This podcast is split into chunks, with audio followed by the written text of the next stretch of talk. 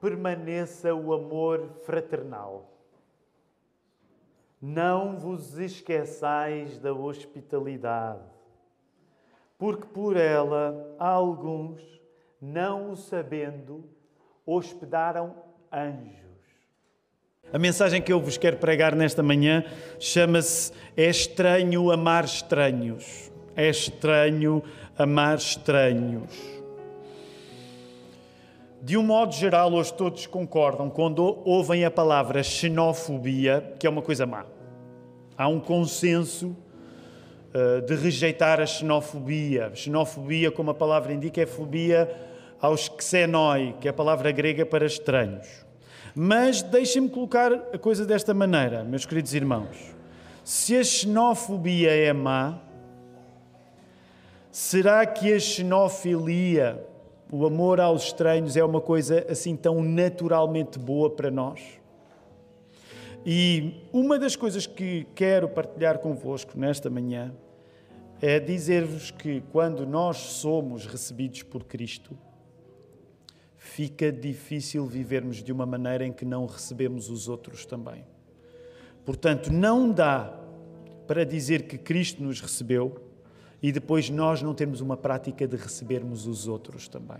Assim, muito resumidamente, é isto que eu vos quero pregar nesta manhã. Mas como fazemos sempre questão de notar, uh, tu podes ter muito boa vontade para querer ouvir esta mensagem, eu posso ter muito boa vontade para querer pregar esta mensagem, mas isso só não, não chega.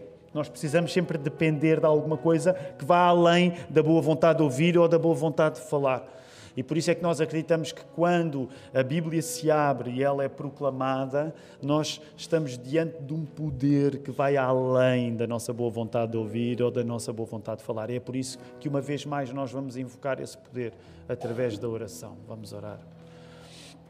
Querido Deus, que bom nós estarmos aqui nesta manhã. Tu deste-nos a saúde para nós sairmos das nossas camas e virmos até esta casa de oração, onde uma vez mais, quando aqui chegamos, não se dá o caso de estarmos aqui sozinhos. Pelo contrário, olhamos à nossa volta e há muita gente à nossa volta. Que coisa boa! Ó oh, Senhor, mas nós acreditamos que ainda melhor do que este grupo aqui reunido é a tua própria presença, tu que és Deus. És Pai, Filho e Espírito Santo, Senhor. E nós queremos mais da tua presença. Nós queremos mais de Ti, Senhor, nesta hora. Nós queremos que, à medida que a palavra é pregada, ajuda-me nessa tarefa, à medida que a palavra é pregada, nós nos possamos encher dela. Ela é comida para nós. Nós queremos comer deste, desta refeição maravilhosa que é a Tua vontade para a nossa vida, Senhor. E por isso nós pedimos que Tu, a cada um, estejas a alimentar, a dar alegria, a dar ânimo porque alguns de nós podem até ter chegado aqui animados, mas há outros que podem estar desanimados. E o mais importante é aquilo que tu vais fazer por nós e não aquilo que nós queremos fazer por ti, Senhor. Por isso, nesta hora, nós invocamos uma vez mais o poder do Espírito Santo, para que seja uma hora de encontro com a tua presença. Senhor, nós pedimos por aqueles que ainda não te conhecem, que possa ser hoje o dia de te conhecerem, querido Deus. E nós, uma vez mais, nós assinamos esta oração com muito mais do que a nossa boa vontade. Nós usamos o nome de Jesus. E por isso a igreja pode responder. Amém. Vamos voltar à palavra, queridos irmãos. Primeiro eu quero que tu olhes para o capítulo 13 e te apercebas de uma coisa. O que é que é interessante no capítulo 13, na carta aos Hebreus? Coisa bem simples, tendo em conta o tempo que nós estamos a estudar esta carta. O capítulo 13 é o quê? É o último capítulo, o último capítulo da carta aos Hebreus. Fiz esta pergunta no primeiro turno, não esqueças, esta igreja já esteve reunida no primeiro turno também, portanto houve outros irmãos que tu não estás a ver, fazem parte desta igreja, e eu fiz a mesma pergunta e, e gerou algum pequeno debate. Deixa-me fazer ao segundo turno, a ver se no segundo turno é melhor. Portanto, aqueles que estiveram no primeiro naturalmente não podem responder, mas tu lembras-te quando é que nós começámos a estudar a carta aos Hebreus? Se já estás aqui há mais tempo? Onde é que foi? Força! Setembro, foi setembro, foi setembro, é isso mesmo. Portanto, já começámos a estudar esta carta há algum tempo. É verdade que fizemos a paragem para o período do Advento, Mas aqui estamos finalmente a chegar ao capítulo 13. E no capítulo 13 há tanta coisa para dizer que eu sinto a mesma angústia que o Mark sentiu na semana passada no capítulo 12 e que o Filipe tinha sentido no capítulo 11, que é nós não estamos a estudar verso a verso.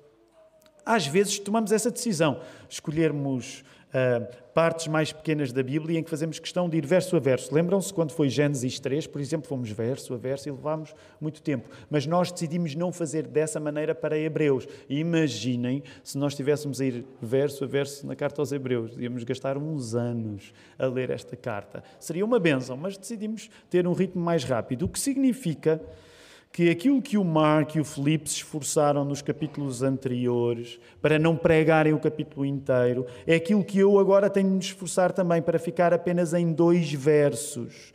No entanto, antes de irmos aos dois versos que já lemos, o verso 1 e o verso 2 do capítulo 13, eu quero lembrar-te uma parte muito importante do capítulo 12, o capítulo anterior. Portanto, quero pedir que tu coloques os teus olhos no capítulo 12 da carta aos Hebreus, no verso 22 e no verso 23. Porque esse lugar que está a ser mencionado aí é o lugar. É o lugar. E eu vou ler o verso 22 e o 23. Chegastes ao Monte Sião e à cidade do Deus vivo, à Jerusalém celestial e aos muitos milhares de anjos à universal Assembleia e Igreja dos primogênitos que estão inscritos nos céus. Chegastes a Deus, o juiz de todos, e ao Espírito dos justos aperfeiçoados, e a Jesus, o mediador de uma nova aliança, e ao sangue da aspersão, que fala melhor do que o sangue de Abel. É importante tu lembrares estas palavras aqui porque este é o ponto máximo. O ponto máximo da história que, ao longo da carta aos Hebreus, constantemente foi lembrado. Quando se falava na história de Israel e do, a história da amizade de Israel com Deus. Portanto, este é o ápice de todo o judaísmo. E recorda uma vez mais: esta carta foi escrita aos Hebreus e acredita-se que aqueles crentes que tinham origem judaica estavam a passar por dificuldades e alguns deles sentir-se-iam tentados em abandonar o cristianismo e em voltar ao judaísmo. É por isso que esta carta faz uma viagem tão longa e profunda, falando no Velho Testamento, para explicar que o melhor do Velho Testamento, o melhor do judaísmo, não se consegue sem Jesus. Podemos dizer assim: a melhor maneira de ser judeu a melhor maneira de viver a história que o judaísmo celebra é aceitando Jesus, é tornando-se cristão. E se tu reparares, tu tens aqui o lugar, o ponto de chegada à Jerusalém celestial. Partilhei isto com o primeiro turno, não está escrito no sermão, mas também quero partilhar agora com o segundo. É por isso também que há um cântico que nós tantas vezes entoamos aqui na Lapa do cantor cristão. Para aqueles que não têm uma origem batista, o cantor cristão é é, é uma coletânea de hinos que os portugueses usam. E muitos de nós, aqueles que cresceram em igrejas batistas desde pequenos, às vezes até memorizamos o número de cada hino, porque são mais de meio milhar de hinos que lá está, são mais de 500 hinos. E um dos hinos que, sobretudo na Igreja Batista de Moscavide, por onde passei eu, a Ruth também, a Vilma, que estava no primeiro turno, um dos hinos que eles sempre cantaram com um entusiasmo especial é aquele hino de Sião, é a nossa santa e gloriosa cidade, que nós fazemos questão de o repetir várias vezes aqui. Porquê? E eu sei que até pode parecer um, um hino até algo antiquado, mas nós, como já reparaste, nós gostamos de coisas antiquadas. Um, e uma das coisas interessantes é que quando tu cantas aquele hino, tu lembras-te da verdade que aqui está a ser dita. Nós fomos feitos para a Jerusalém nova, para a Jerusalém celeste. Essa não é uma história que diga apenas respeito aos judeus, ela diz respeito a gentios como nós, portugueses, brasileiros, vindos de qualquer lugar do mundo, americanos, africanos, seja o que for. Essa é a história que não é suposto ser só a história dos judeus, mas é suposto ser a tua história. É suposto ser a tua história. Tu foste feito para chegar à nova Jerusalém. É esse o grande projeto do judaísmo, é esse o grande projeto dos cristãos. E não vão, isso não vai acontecer, tu não vais chegar à Nova Jerusalém sem ser com Jesus, com Cristo. Este não é o destino apenas da grande história que a Bíblia conta, lembrando o povo de Israel. Este é o teu destino. Esta é a tua história. Tu chegares a Sião. Sião é a nossa santa e gloriosa cidade também perene morada dos crentes em nosso Jesus. Quando sabes que vais entrar na gloriosa Jerusalém, tu preparas-te para sair de uma atitude passiva. E olha que a escolha das palavras não é ao calhas. Quando sabes que vais entrar na gloriosa Jerusalém, tu preparas-te para sair de uma atitude passiva. Tu não podes entrar na gloriosa Jerusalém ficando numa atitude passiva. Para entrares na nova Jerusalém, tu precisas ter uma atitude ativa. Permite-me aqui a redundância.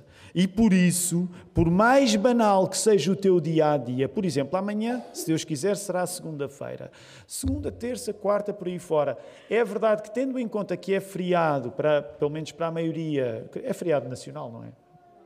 Não é? Não é nacional? Alguns não sabem. Aqui há, há, há uns anos. Aqui há uns anos o Cavaco tirou.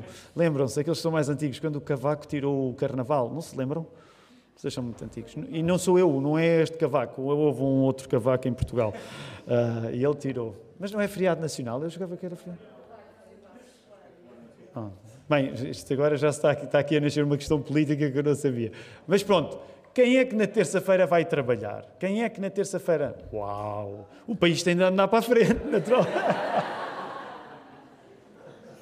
na terça não vai ser comigo. Uh, mas muito bem, muito bem. Fico muito satisfeito. Ok, mas o ponto é este. Esta será uma semana menos banal do que a dos outros, do, do que as outras, tendo em conta que a maioria, a maioria, pelo menos dos que levantaram a mão, a maioria não irá trabalhar na terça-feira. Mas o ponto aqui é este. Na tua vida banal do dia a dia, tu tens de demonstrar a atitude de quem vai entrar na Nova Jerusalém. É por isso que há tantas recomendações práticas no final da carta aos Hebreus, no capítulo 13. Portanto, deixa-me dizer isto agora do início ao fim e tu já tens aí essa frase. Quando tu sabes que vais entrar na gloriosa Jerusalém, preparas-te já para sair de uma atitude passiva por mais banal que seja o teu dia a dia, tu ganhas nele atitudes que confirmam que vais chegar àquele lugar. É isso que está em causa em tantas coisas de ordem prática que são ditas na carta aos Hebreus. Repara, na carta aos Hebreus, uma coisa engraçada neste capítulo 13 é que ela torna-se tão prática, tão cheia de vários conselhos, já te vou dar tempo para tu dares uma vista de olhos, que há estudiosos que, que acham que, que, que isso se torna tão diferente que acham que isso deve ter sido acrescentado depois. Mas não é preciso chegar a uma conclusão tão radical.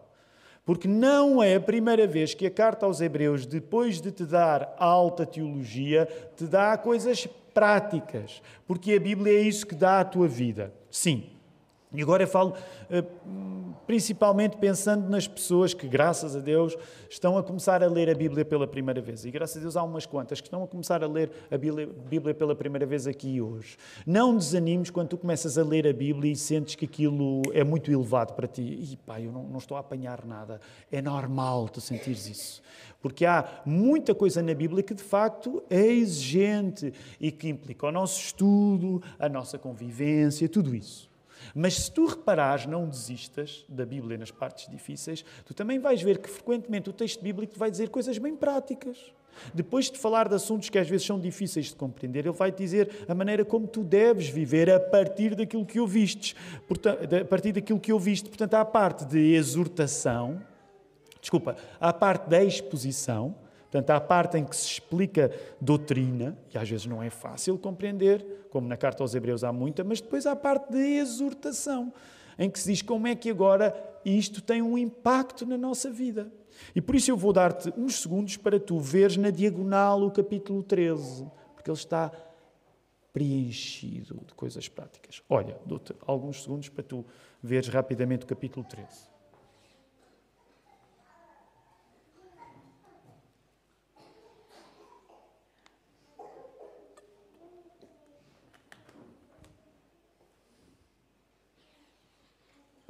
Já viste tantos versos, tanta coisa boa e tanta coisa prática. Até são 19 versos. Depois o verso 20 começa a despedida. São 19 versos de vários assuntos, vários conselhos. Por exemplo, se nós pegarmos apenas na primeira meia dúzia de versículos, no capítulo 13, tu tens assuntos tão diferentes como, verso 1, a questão da fraternidade, questão do verso 2, que nós vamos dedicar-nos já de seguida a ela, a questão da hospitalidade, Tens no verso 3 a questão de nós nos identificarmos com as pessoas que estão presas. Sabes, é por isso que um dos hábitos estranhos nesta igreja é de constantemente também orar pela igreja perseguida, para nos identificarmos com pessoas que às vezes, em muitos casos, estão presas nós identificamos com pessoas que têm uma vida muito mais complicada do que nós. Porquê? Porque esse é uma chamada evangélica, é uma chamada que tu encontras na Escritura. Por exemplo, na questão, no verso 5, tens ainda a questão de a nossa vida ser sem ganância, de nós nos contentarmos com aquilo que temos. E, por exemplo, no verso 6, tens ainda no facto de nós podermos confiar a Deus no meio da hostilidade dos outros. Isto só para encher uma mão de exemplos. Há muita coisa aqui a acontecer. O que significa que há tanto assunto, tantas atitudes práticas da pessoa que vai entrar na Jerusalém Celeste, nós temos que escolher um assunto e dedicar-nos a um assunto mais. É por isso que ficamos, verso 1 e verso 2, na questão da hospitalidade, porque precisamos nos concentrar num aspecto só: hospitalidade. Então, rapidamente vamos à questão da hospitalidade. Lembra-te, há muitas outras coisas que o autor da carta aos Hebreus vai dizer que são maneiras de se comportar a pessoa que vai entrar na Nova Jerusalém. Mas nós hoje vamos ficar com esta questão da hospitalidade. Quando nós olhamos para a palavra hospitalidade, no grego ela diz filoxénias, o que quer dizer amor aos estranhos.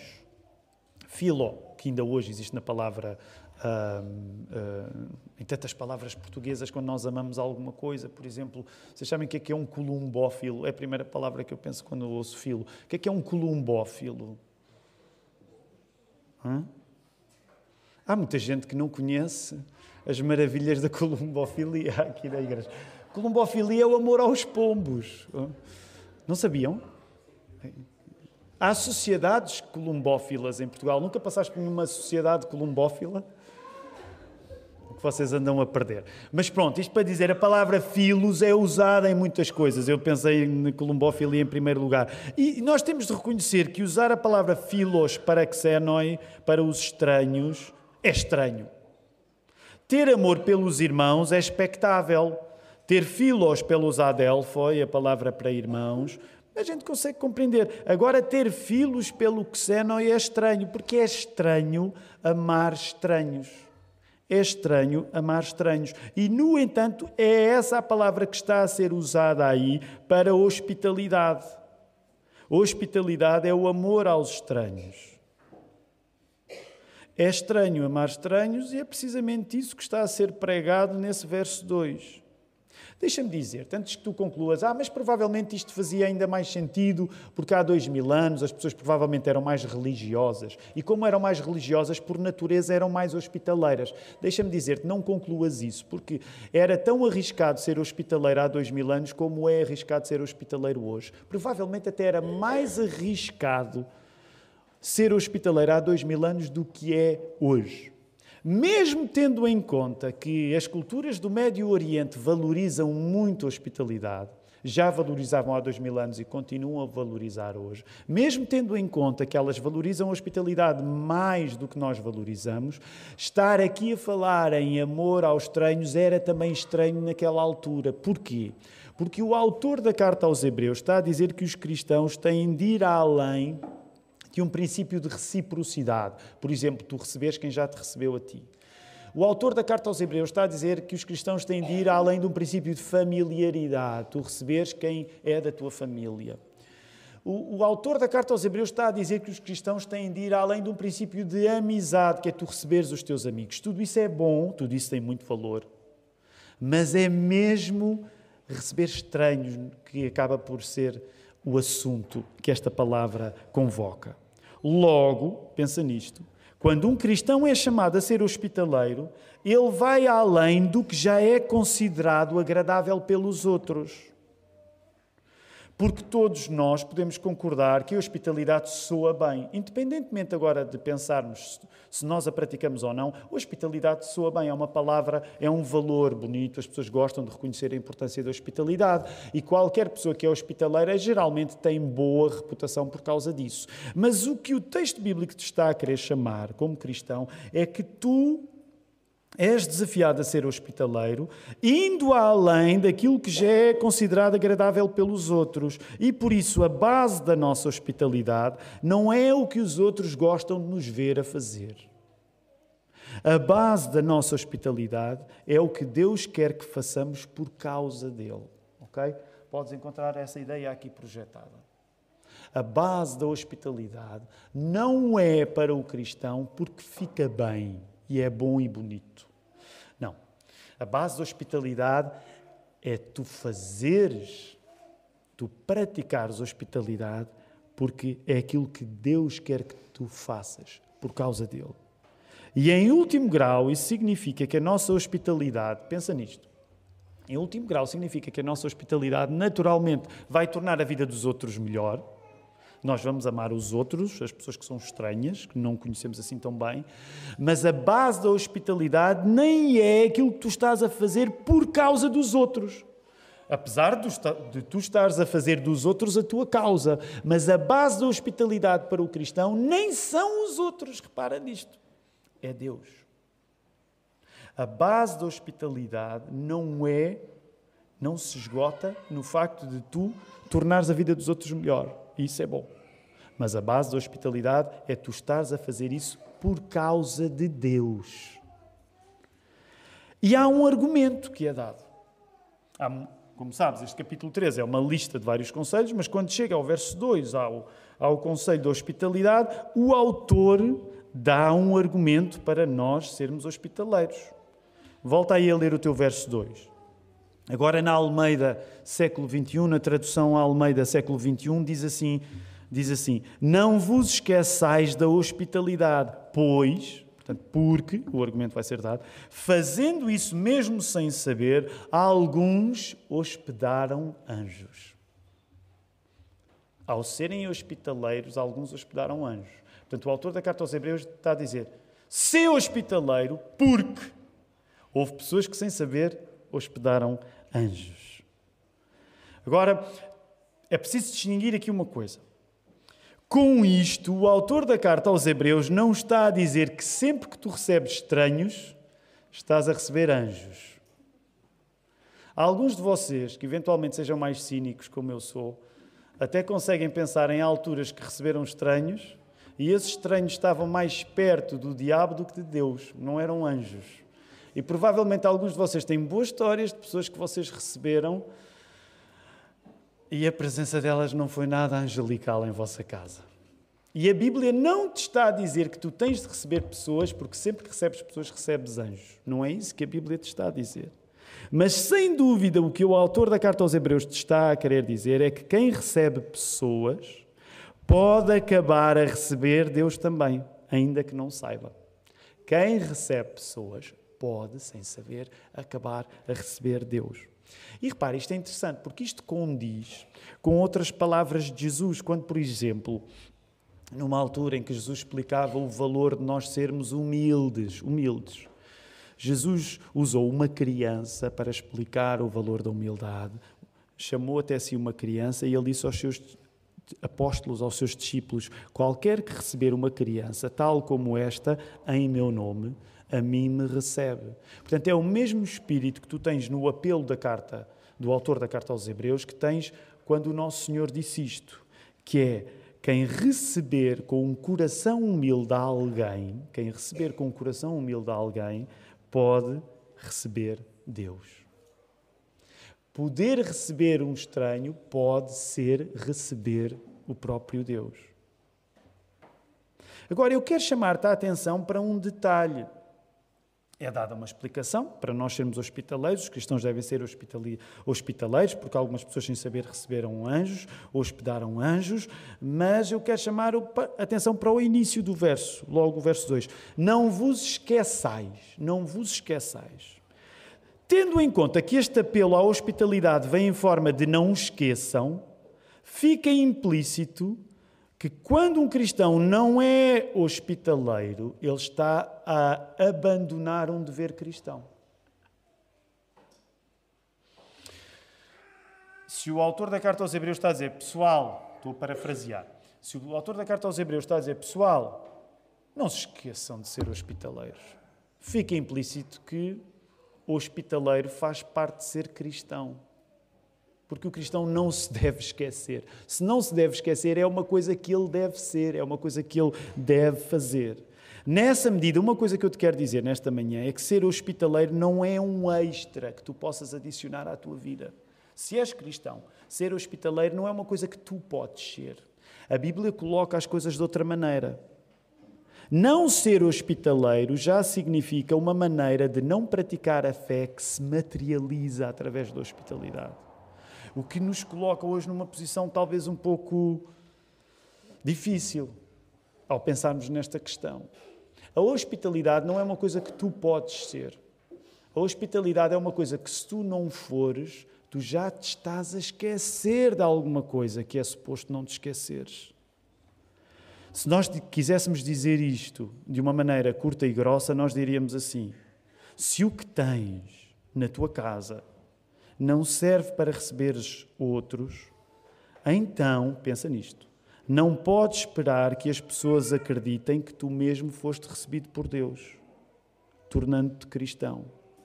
Se aquilo que tu tens na tua casa, as coisas que Deus te deu, não servem para tu receberes outros, então não faz sentido que tu queiras que as pessoas acreditem que Deus te recebeu. A lógica é esta: quem é recebido não pode não receber. Quem é recebido não pode não receber. Por isso, o autor da carta aos Hebreus diz: Pessoal, não se esqueçam. Porque se tu não estiveres a ser hospitaleiro, tu estás a esquecer de uma coisa que faz parte da tua identidade como cristão. Sabem, a maior parte dos estudiosos hum, pensa num exemplo, num episódio bíblico que estaria por trás deste raciocínio aqui no verso 2. E esse episódio que é mencionado está no Velho Testamento, no primeiro livro da Bíblia, o Gênesis, no capítulo 18, verso 2 e 16. Recordas-te quando Abraão, sem saber, recebeu três estranhos, no sentido que ele não os conhecia, lembras-te? E esses três estranhos eram enviados de Deus, nesse sentido, anjos de Deus. Lembras-te desse episódio? Desse episódio, em que Abraão, Sara, toda a sua casa se apressaram a dar a melhor hospitalidade àqueles três homens. Desse episódio, se tu te lembrares, saiu um prémio. Que prémio é que veio de lá? Gostava de vos ouvir rapidamente. Que prémio é que veio do momento em que Abraão e a sua casa receberam aqueles três estranhos. Os três estranhos, quando saem, deixaram alguma coisa que não estava lá quando eles entraram. Foi o quê? Eles comunicaram alguma coisa. Eles disseram a Sara que dentro de um ano ela seria mãe. Lembras-te disso? Então, o que é que os teólogos pensam quando lembram este detalhe? O ponto da chamada hospitalidade não é desinteressado. Porquê? Porque quem dá é encorajado a fazê-lo também porque receberá mais de Deus em troca. A coisa interessante é que quando Abraão e a sua casa receberam aqueles três homens, sem saber quem eles eram, estranhos, mesmo que Senói, sem saber quem eles eram, eles receberam mais por parte deles que foram recebidos do que aquilo que eles deram ao recebê-lo.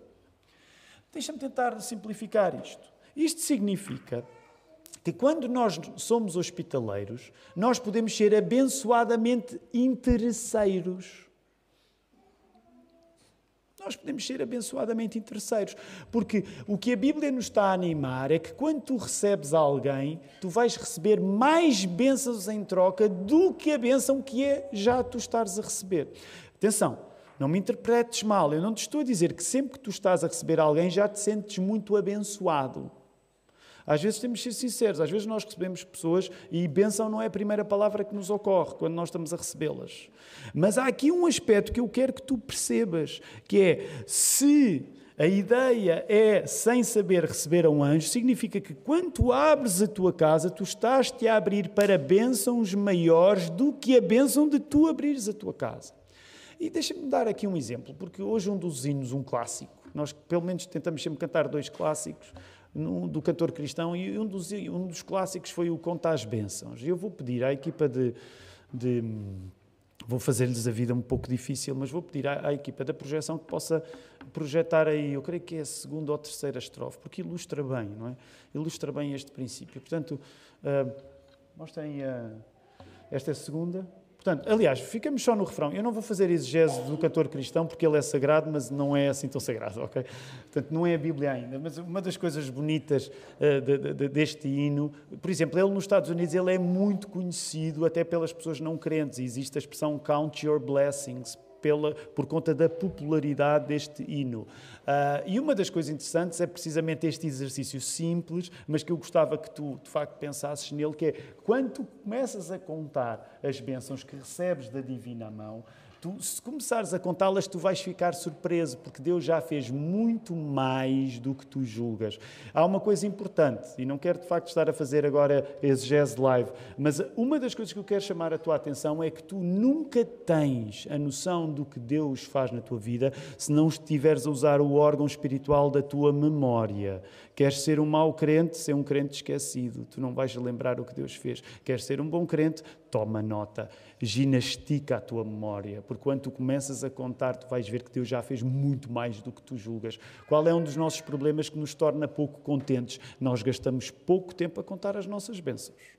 Porque quando nós começamos a contar as nossas bênçãos, nós ficamos surpresos. Eu já me tinha esquecido já me tinha esquecido. Por isso é que o verbo lembrar é sagrado na Bíblia. Mas vamos à outra, à outra estrofe. É outra. Exatamente. Eu gosto.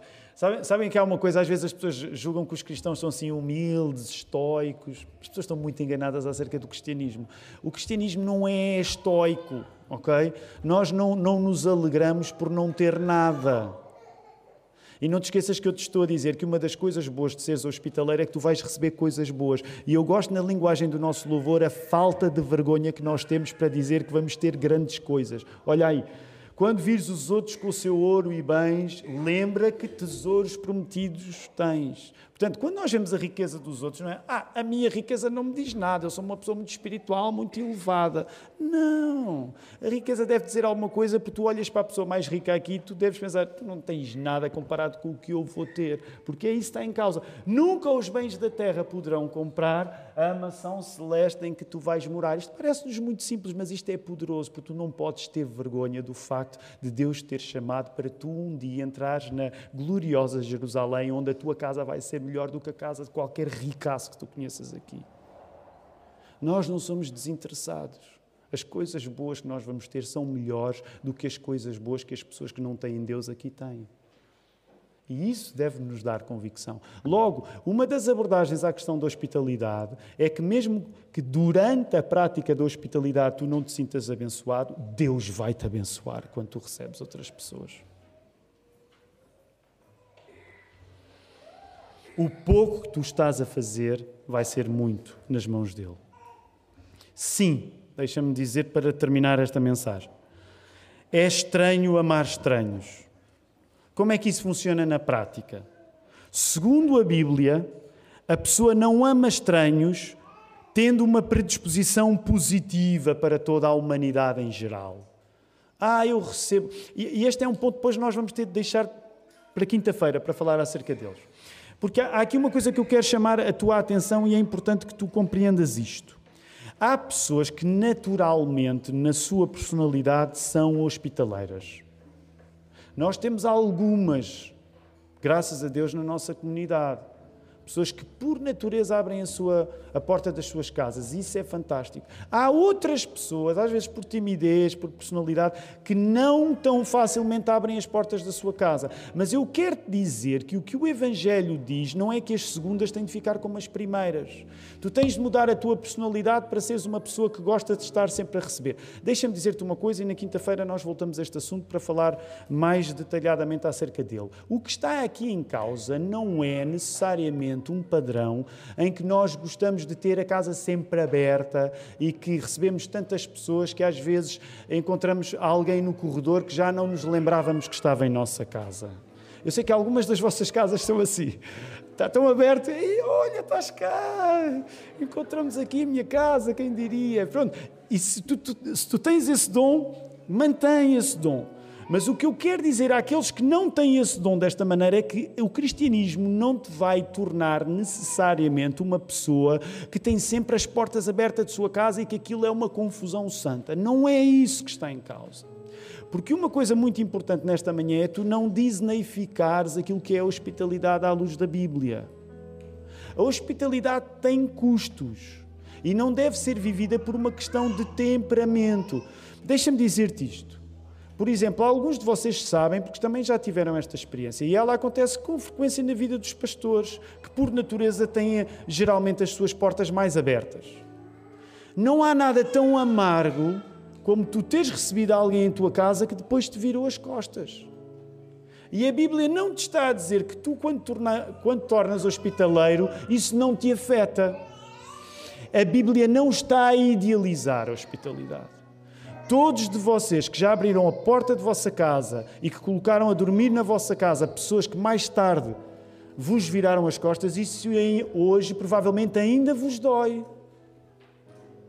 Porque levar alguém para o espaço de nossa casa é, de certo modo, deixa-me dizer assim, sagrado. Sabes? Permite-me um à parte, e não temos tempo agora para desenvolver isso. Uma das coisas que às vezes me chateia, permite-me dizer assim, talvez não seja a maneira mais santa, mas uma das coisas que às vezes me chateia é a desvalorização que hoje existe acerca do gesto de abrir a porta da casa. Às vezes as pessoas tomam por garantido entrar na casa de alguém. Nunca tomes por garantido. Quando eu abro a porta da minha casa, eu estou a abrir a porta do lugar onde eu vivo, eu estou a trazer a minha família para o teu convívio. Isso não é uma coisa qualquer. Por outro lado, a hospitalidade também não se reduz apenas àquilo que tu fazes com a tua casa. A hospitalidade vai além da tua casa. Por exemplo, muitas vezes as pessoas esquecem que o uso do nosso tempo é hospitalidade. Quando eu dedico tempo a alguém, eu estou a dar casa a essa pessoa no tempo. E tu também tens de ter isso em conta quando vives em comunidade. Quando alguém investe tempo contigo, essa pessoa está a fazer da sua companhia casa para ti. Portanto, há aqui muitas questões acerca da hospitalidade que eu sei que naturalmente vocês terão, acerca de limites de hospitalidade, modelos de hospitalidade, o que é certo, o que é errado, como é que eu recebo. E eu vou pedir-te que todas essas questões, tu se tens o meu e-mail, ou se tens o WhatsApp, envies o meu número, ou para geral, arroba igrejadalapa.pt, porque na quinta-feira nós queremos falar acerca disso, não esquecendo que há alguns anos, alguns que já estavam na Lapa, estudaram um livro muito interessante chamado The Gospel Comes with a House Key, escrito pela Rosário Butterfield. Ele está escrito em português do Brasil e publicado, é, é, é pela, é pela Fiel, irmão Edvânio? É pela Vida Nova, provavelmente.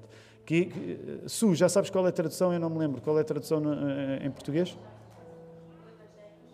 O Evangelho e as Chaves de Casa. Portanto, esse é um livro ótimo. Nós, durante um ano, nos dedicámos a, a ler. Portanto, há muitas questões que tu podes ter e, por favor, trá-las. Mas eu, ao terminar este sermão, o que eu te quero chamar a, a atenção não é tu olhares para a hospitalidade como uma espécie de otimismo em relação às pessoas.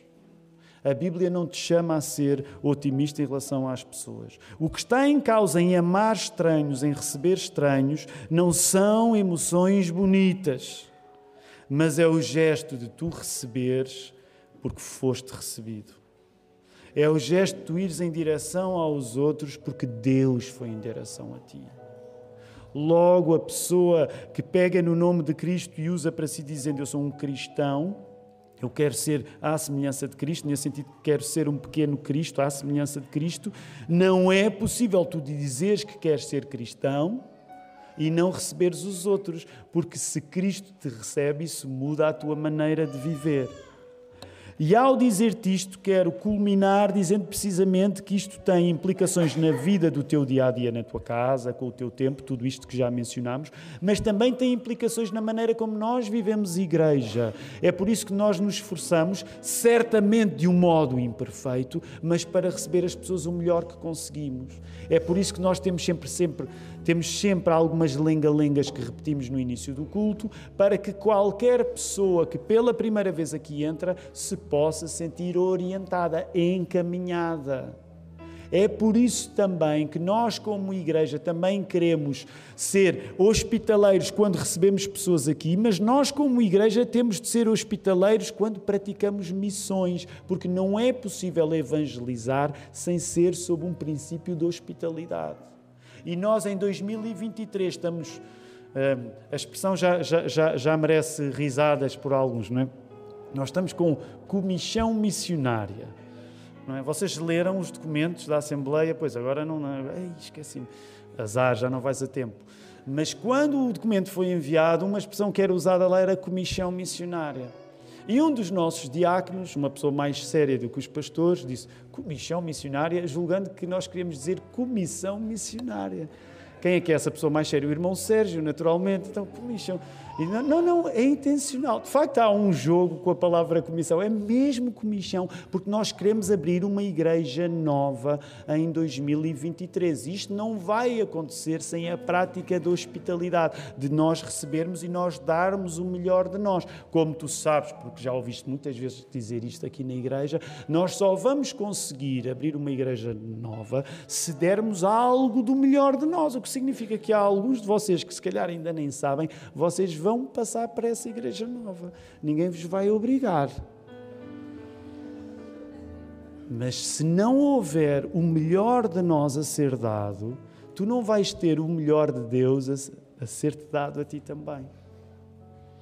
A evangelização é também praticar hospitalidade e por isso é que não dá para separar o desejo de outros serem recebidos por Jesus na gloriosa Jerusalém do desejo de os recebermos nas casas que habitamos. É a última frase que podes encontrar aí.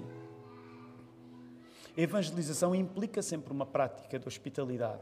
Tu não podes dizer, ah, eu quero ver mais pessoas a serem convertidas para serem recebidas por Jesus. Isso vai mudar a maneira como tu recebes, a maneira como tu proclamas a verdade de Jesus. Por isso, a última coisa que nós queremos fazer ainda neste culto é precisamente voltar a ficar de pé e louvar o Senhor que nos recebe. Recebeu-nos no passado, recebe-nos no presente, há de receber-nos no futuro. Vamos louvá-lo.